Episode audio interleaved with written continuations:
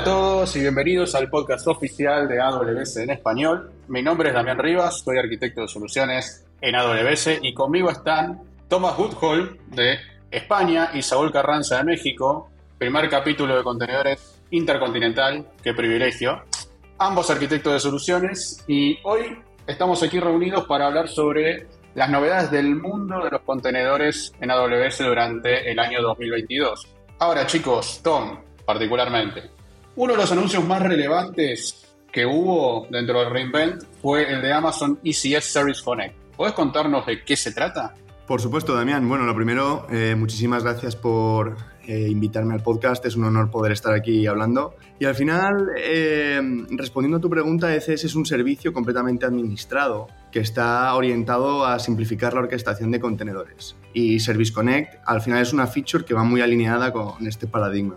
Service Connect simplifica la detección de servicios, la conectividad y la observabilidad del tráfico para Amazon ECS, ya que nos permite definir nombres descriptivos para los puntos de conexión de los servicios y utilizar estos nombres en las aplicaciones eh, de clientes que tenemos para conectarnos a las dependencias. Al final, Service Connect nos ayuda a crear aplicaciones más rápidamente y permite conectarse en el código de la aplicación en lugar de centrarse en la infraestructura de las redes. Ok, igual todo esto me suena bastante familiar, ¿no? Porque esto me suena a descubrimiento de servicios y, temas de conectividad. ¿No existen ya servicios que nos ayudan en esto? Correcto, Damián. Eh, de hecho, hoy en día existen varias formas y servicios que te ayudan habilitando la interconectividad entre tareas o tasks en cuanto a Amazon ECS. De hecho, me gustaría mencionarlos brevemente para contextualizar un poco a nuestra audiencia. Uno de estos servicios es Amazon ECS Service Discovery, el cual a través, de, a través de un registro amigable de DNS nos permite la interacción directa con las tareas o tasks de Amazon ECS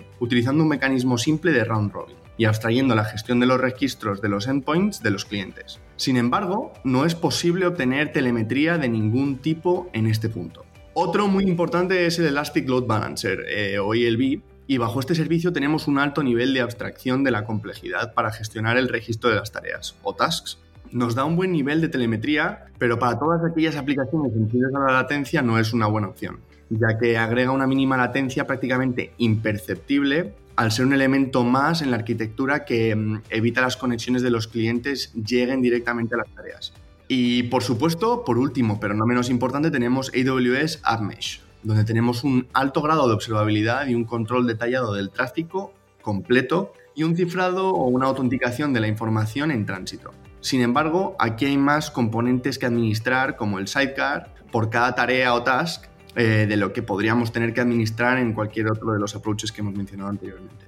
Bueno, ahí me queda claro que hay muchas opciones, ¿no? Como me, sonaba. Pero entonces, digamos, Amazon Service Connect, ¿qué, qué vendría ¿Qué vendría a proveer esta funcionalidad en definitiva y cómo va a ayudar a nuestros clientes?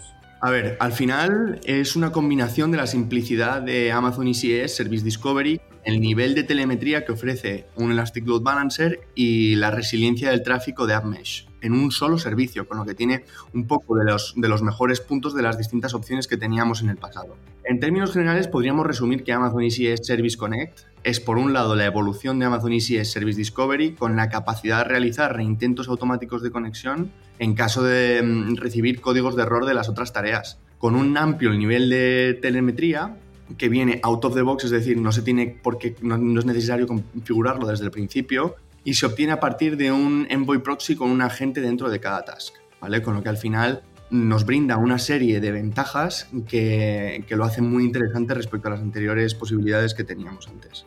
¿Y este despliegue de, del proxy lo tiene que hacer uno a mano o es gestionado? Es gestionado, viene out of the box, eh, con lo cual nosotros no tenemos por qué realizar todas estas eh, tareas eh, por nuestra cuenta. Eso es muy bueno, es una gran opción sin duda para nuestros clientes con que tengan cargas en Amazon ECS, eh, porque la verdad que armar todo esto a mano puede ser un embrollo, ¿no? De temas de gestión, administrativos, configuración, en fin. Ya la audiencia sabrá de lo que estamos hablando, ¿no? Exacto. Y sobre todo a nivel también de, la capacidad que van a tener los desarrolladores de acceder a las diferentes tasks mientras están utilizando el servicio, mejora un montón, porque con estos nuevos nombres que identifican las diferentes endpoints que tenemos, va a ser mucho más ágil la manera en la que se van a poder desplegar nuevas funcionalidades. Sí, claro, absolutamente, absolutamente. Excelente, muy bien, gracias Tom. Ahora, Saúl, ya que no, no quiero que te me duermas por acá, ¿podrías contarnos qué de nuevo en otra de nuestras grandes soluciones de contenedores que se KS? Que seguramente hay un montón. Claro que sí, Damián. Eh, de hecho, sí, aquí, aquí, estamos bien, bien despiertos y activos. Fíjate que hay, hay, anuncios muy relevantes, igual que, al igual que ECS en la parte de KS. Y a mí me gustaría comenzar por la parte de seguridad, ¿no? Como ustedes saben, y toda nuestra audiencia conoce, eh, para nosotros en AWS la seguridad es lo más relevante que pueda existir en la parte de diseño y arquitectura de nuestros usuarios y por ello pues eh, atendiendo estas necesidades hay dos puntos relevantes de reciente lanzamiento para EKS. El primero es hablar de, Amazon Guard Duty. Guard Duty, como saben, eh, se basa en inteligencia artificial para detección proactiva de, anomalías de seguridad en cuanto a nuestros ambientes. En el caso de IKS, hoy en día podemos eh, revisar los audit logs que al final del día sabemos que son muchísimos y sabemos que es una tarea ardua, entonces Garduri nos ayuda con, con ese soporte para poder eh, analizar todos los logs de auditoría generados por EKS y emitir, eh, digamos que alertas dependiendo de la actividad que se haya realizado, ¿no? Eso es por un lado, eso, es un lanzamiento ya hecho. Eh, ahora bien, hay algo que está en el roadmap, pero igual se lanzó como, como aviso dentro de la parte de y es ¿qué pasa con la protección real time, ¿no? De, nuestro runtime dentro de EKS. Bueno, pues eh, ya está prácticamente anunciado nuestro roadmap, donde GuardDuty va a poder escanear las cargas de trabajo que tenemos en EKS, puntualmente nuestros spots, y emitirnos recomendaciones y alertas de comportamientos anómalos o atípicos dentro de nuestros clusters de, de EKS, ¿no? Eso está, digo, nada más para ponerlo claro, eso está en el roadmap. Probablemente lo podamos ver eh, durante el año, eh, seguramente vendrán anuncios ya mucho más puntuales, enfatizando la fecha, pero bueno, de manera inicial creo que es en la parte de seguridad algo muy, muy relevante, ¿no? Y déjame platicarte otra cosa. Eh, todos conocemos, todos conocemos acerca de Log4j, ¿no? La famosa vulnerabilidad que viene de Java y que hoy en día está catalogada dentro de las dentro del top de severidad que tenemos dentro de las eh, Common eh, Vulnerability Exposures que existen, CVEs puntualmente. Y el anuncio como tal es básicamente, imagínate un agente que se pueda desplegar como daemon set dentro de tus deployments, dentro de tu ambiente de EKS, eh, un daemon set como tal dentro de cada worker node que va a estar monitoreando todas tus aplicaciones Java y poder ejecutar este parches de manera, vamos así decirlo, dinámica y en caliente, ¿no? ¿A qué nos referimos con en caliente? Sin tener que bajar tu aplicación. Entonces, este agente justo eh, viene a hacer esto, viene a mitigar esas vulnerabilidades de manera efectiva sin disrupción. Eh, hay algunas recomendaciones, algunos eh, requisitos que nosotros sugerimos como parte del equipo de, de arquitectos de AWS, que es básicamente utilizar el sistema operativo que nosotros consideramos eh, y que arquitectamos para poder ejecutar contenedores y está diseñado para eso, como es Boodle Rocket, ¿no? Boodle Rocket ya tiene este, esta posibilidad con este, la última actualización de Boodle Rocket de ejecutar este agente y poder este, aplicar eh, parches en caliente, ¿no? Eso de cara a seguridad, Damián, ¿qué te parece? Eh, la verdad que es muy bueno todo esto que estás comentando, Saúl. Seguridad, para nosotros siempre decimos que es nuestra prioridad cero, podemos decir, ¿no? O sea, es lo más importante y sin lugar a dudas todo esto que nos estás contando es más que auspicioso, ¿no? Y también recordar, a la audiencia, ¿no? Que el roadmap de todo lo que son contenedores en AWS es totalmente público y se puede consultar, ¿sí? Así que no, no hay nada hiper mega secreto acá, ¿no? Que no estemos contándoles. Correcto. De hecho, es parte de, nuestra función en mantener notificados a nuestros clientes. Justo voy a adelantar un poquito de recomendaciones. Es si están interesados eh, o tienen algún proyecto que involucre estos nuevos features, por favor, mm, digo, me adelanto un poco al final, pero acérquense a su equipo de cuenta y con gusto revisamos la posibilidad de aplicarlos o de probarlos, ¿no?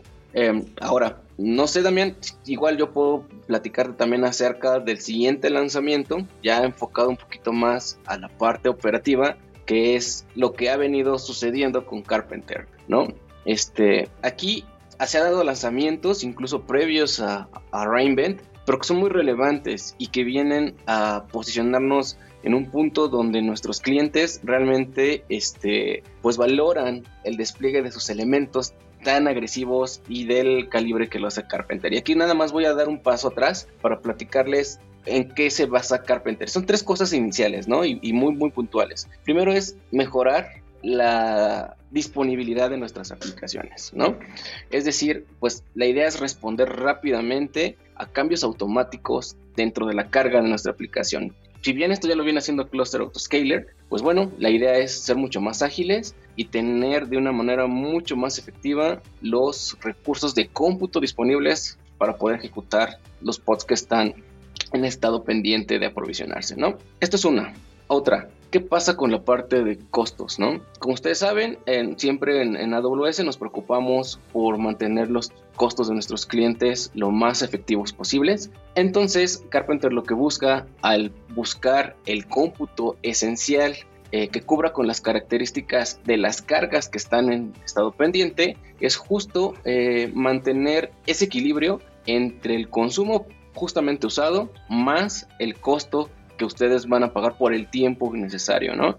En términos generales, eh, puede darse el caso, y lo vamos a ver ahora, que por una sola tarea, por un solo pod que se levante, en el caso de Carpenter, sí, tengamos aprovisionado una nueva instancia. Esto funciona mucho en Cluster Autoscaler, ¿no? Por un solo pod. Entonces, existe la posibilidad de tener cómputo subutilizado. Con Carpenter esto no sucede. Eh, digamos que el pod se mide previamente a que se aprovisione el cómputo, el worker node, y entonces se hace un size adecuado para que el worker node que se aprovisione no sea de un solo tamaño en específico, ¿no? Entonces eso nos ayuda mucho para ser mucho más efectivos en cuanto al consumo eh, y esto, es el esto nos lleva al último punto, que es minimizar la carga operativa hacia nuestros equipos. ¿Por qué? Porque al final del día nosotros podemos, en un esquema declarativo, como funcionan eh, en este caso el provisioner de Carpenter, podemos prácticamente indicar a nuestro provisioner qué tipos de, de, cómputo, qué tipos de familias de cómputo queremos que se excluyan para que no se salgan, digamos que de control. No,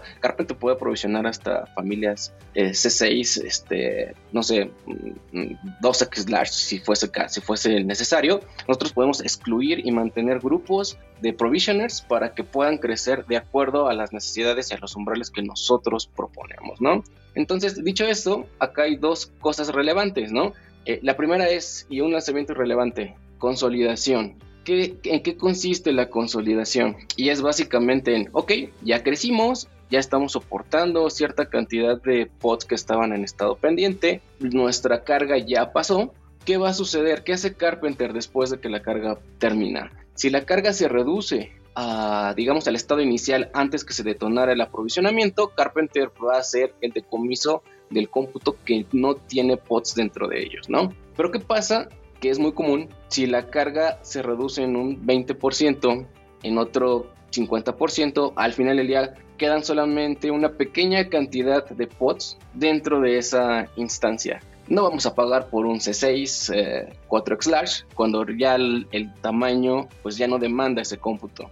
Esto es lo que hace consolidación, ¿no? La consolidación no está habilitada por default, hay que habilitarla dentro del provisioner de Carpenter y lo que, lo que realiza es básicamente eh, si el cómputo está subutilizado, va a generar un cómputo adicional, eh, un worker node adicional que soporte estos, estos pods, literal, y los va a mover, eh, va a hacer el drain de este, de este worker de una manera graceful y lo va a pasar al nuevo. ¿En qué nos ayuda? De que no está casado nuevamente a una familia, a un tipo de instancia. Si empezamos con un C6 2X large por la demanda y ya se redujo esa capacidad, vamos ahora probablemente a tener un T3, se puede, este, o uno de menor capacidad, que haga sentido, ¿no? Entonces, esta es la parte interesante de consolidación. ¿Cómo ves, Damián? Súper interesante, súper interesante porque era una limitante dentro de Carpenter. De hecho, eh, la audiencia, si vienen siguiendo los episodios, si vienen siendo fieles, si no me ofendan, no, mentira, está todo bien. Pero hay un, episodio de autoescalamiento, va, de escalamiento en general en EKS, donde uno de los puntos es Carpenter y esta funcionalidad en ese momento todavía no estaba disponible, así que nada, eso muestra cómo evoluciona de rápido todo esto, ¿no? Y, y qué importante, ¿no? Es, es tener también estas oportunidades de poder compartir y contar que a veces uno se pierde, así que nada, buenísimo, la verdad, súper interesante, creo que es una perspectiva nueva, incluso un paradigma en el que podemos pensar en escalar a la vez que tratamos de ser eficientes en costos, ¿no? Y esto realmente lo, lo logra y nos ayuda a automatizar. Y ahora, hablando de costos, ¿hay alguna otra novedad que nos puedas mencionar, Saúl, respecto del mundo de EKS?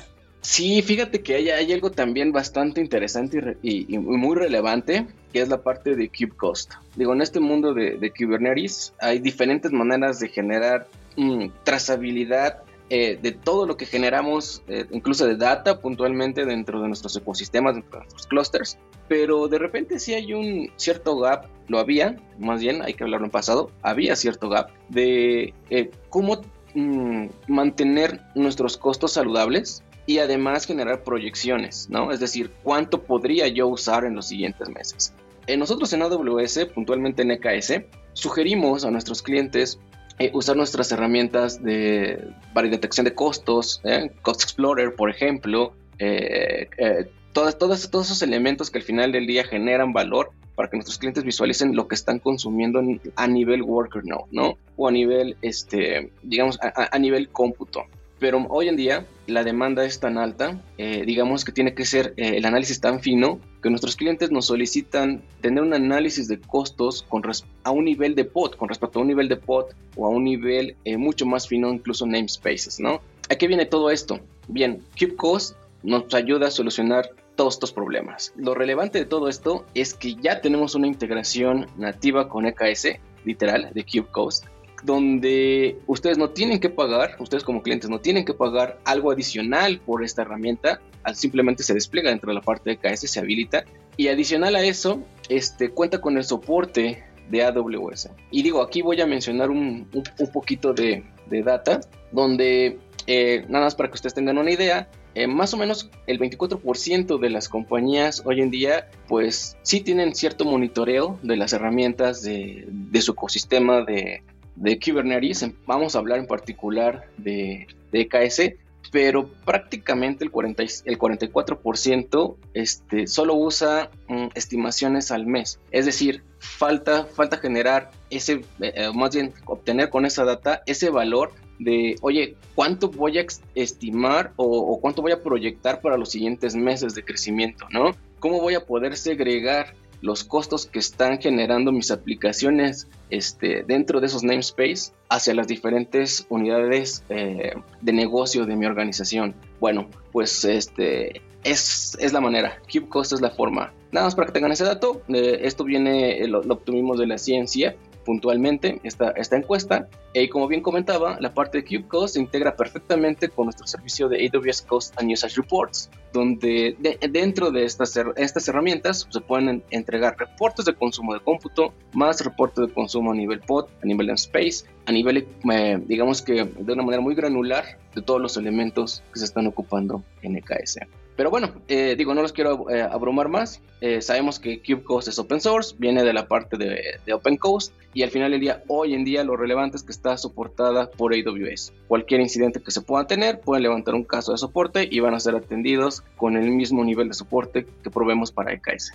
Bueno, Saúl, mil gracias. La verdad que súper, súper completo el reporte ahí. Claramente hay un montón de información. Hay algunos anuncios menores o, cosas muy puntuales de otros servicios que los vamos a incluir acá dentro de la, publicación para que después lo puedan consultar. Pero claramente ha sido un año más que provechoso para lo que es el mundo de KS. La verdad que el anuncio de ACS Service Connect es súper interesante también. Así que nada, gracias por haber compartido esta información con, con, la audiencia y bueno, obviamente por supuesto conmigo. Gracias por estar acá. No sé cómo, alguna opinión de cierre chicos, algo que quieran decir. Toma, adelante.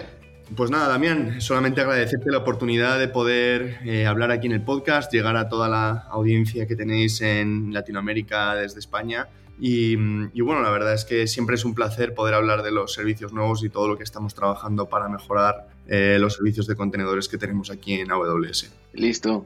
De, mi lado, Damián, igual, este, solamente quisiera cerrar con un par de comentarios rápidos nada más de EKS y el primero es, algo relevante también es, hoy en día sabemos que eh, tardaba el despliegue de un clúster, ya se redujo el tiempo para que este, este aprovisionamiento sea mucho más ágil, aproximadamente de 40 minutos a 10 minutos y todavía en el roadmap se tiene planeado que llegue a 5, ahí hay que estar muy pendientes. Este, eso va a estar genial. Tenemos también algo de, eh, hablando de Carpenter, nada más resumiendo, ya tenemos de manera nativa integrado el Not Termination Handler para instancias Spot.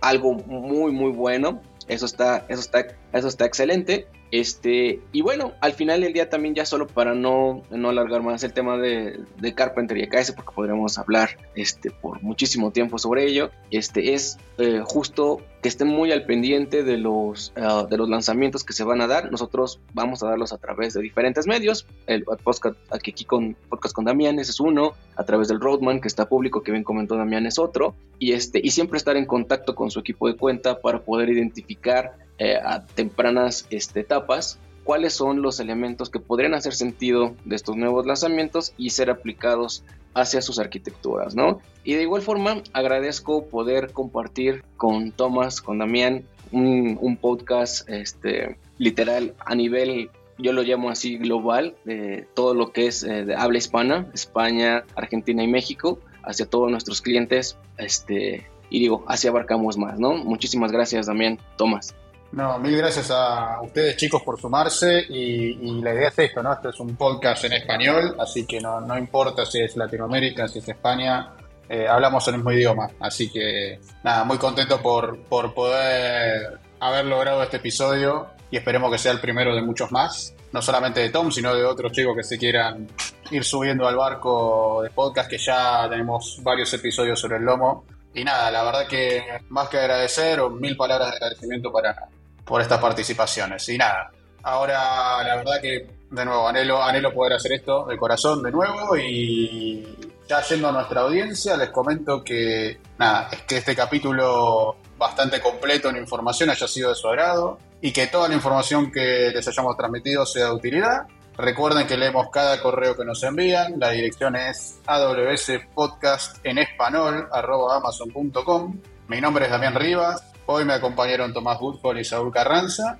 Muy buen día para todos y a seguir construyendo.